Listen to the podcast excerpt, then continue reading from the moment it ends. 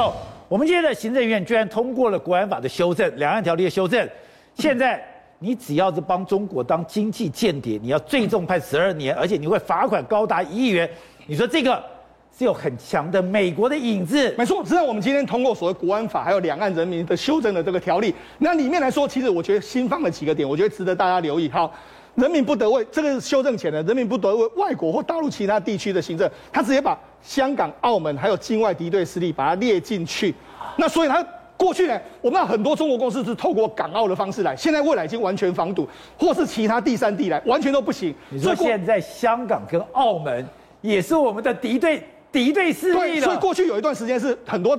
很多中国公司会在香港去设立之后，来到台湾。譬如说，以前的华为就曾经用这样的方式来台湾的科学园区去征人，这种方式在未来是不行的。另外一个方面是说，他把整个刑责加重，因为我们过去的刑责其实你看，包括说五年以下的有期徒刑，还有并科新台币一一百万，现在把它变成是说七年，最高可以到十二年，然后罚金最最多有一亿元以上，然后大陆地区还有另外的规定，所以也就是说他这他这一次。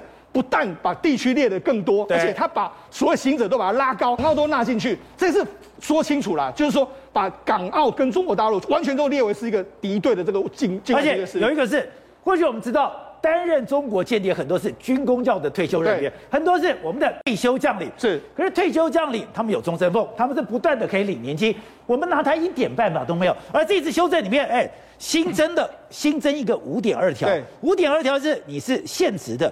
退休的，你就算是退休的军工教人员，你有内乱外患罪判决胜利，你的你的退休金没有了。你不但是退休金没有了，对，你已经给你的，对，我要把你追缴回来。所以这些对于说去中国的叛将，这个所谓退将来说，是个非常大的压力哈。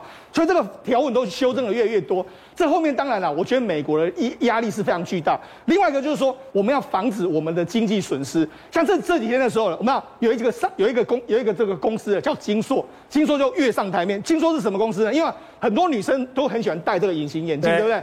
隐形眼镜来说，它是国内的这个第三大的隐形眼镜公司。目前国内第一大叫晶华光学，第二大是大力光的这个新欧，第三大就是这个金硕。那那我们台湾呢？你要说，哎，台湾为什么他中国要来偷我们台湾的技术？我跟大家讲。台湾的隐形眼镜的代工实力是世界第一的哦。台湾目前是世界第一，真的，你你所谓的娇生那些国际大品牌几乎都是台湾做的。为什么？台湾因为过去的这个镜片是玻璃镜片，台湾塑胶厉害很厉害，所以台湾做出塑胶镜片，让成本降得非常低。而且台湾这几年哦，塑胶镜片是台湾做的，而且还发展出什么？发展出什么？你可以瞳孔放大片，还有不同颜色。那个都需要非常多的这个这个相关的技术。结果呢，中国目前我们跟大家讲，台湾的技术目前领先韩国五年，领先中国大陆在十年。所以中国大陆想不想要这个技术？当然想。中国大陆有多少人口？他那个人口那么多，所以他们有一家公司，偷我们隐形眼镜。对，他们有一家公司叫 Moody 的公司呢，他就找了这个当时的这个金硕的一个非常重要的处长叫黄振瑞。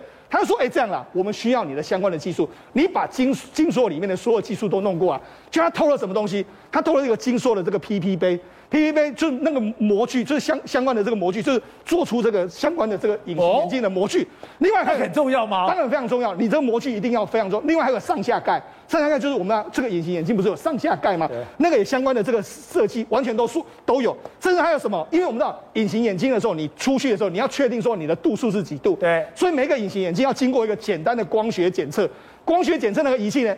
不好意思，那个是你要自己买，而且那是你自己设计出来的。那个参数是什么？你自己知道。就为啥他把这个技术当把这个参数也给这个这个这个所谓目的？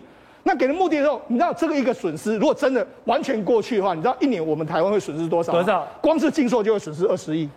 啊，一年就二十亿哦，那你更不用讲，未来几年都是二十亿、二十亿这样子状这样状况。还有另外一家公司，这个其实是我们台湾的长春石化。长春石化里面来说，它有这个说 EU EVA 的相关的这个技术，结果没想到 EVA 的这个乳胶生产是用来做什么呢？我们要事实上，我们这个乳胶的手套，或者说 EVA 的话，你也可以用在包括说像太阳能部分的产品都需要用到这些，就没想到他们有一个陈朝仪也是一样。他退休前呢，把相关的资料完全 copy，copy 之后，那中国的大连化学开给他是说年薪四百万加上营业利率分配十趴给你，你要不要？就你要，因为我要退休了，我要退休，我当然要另谋他路。就他用这样的方式，他就准备把长春石化的东西带到那个地方去，才给你四百万，你就卖这么多东西了。四百万对他来讲是人生的这个搞不好年薪最高的时候嘛。所以呢，因为这样，中国对我们台湾的技术还有所有的科技是无所不用其极的要求，要的时候。当然这些人都会过去。所以我们现在要防堵这些。另外，为什么我说是美国在我们要在后面要求呢？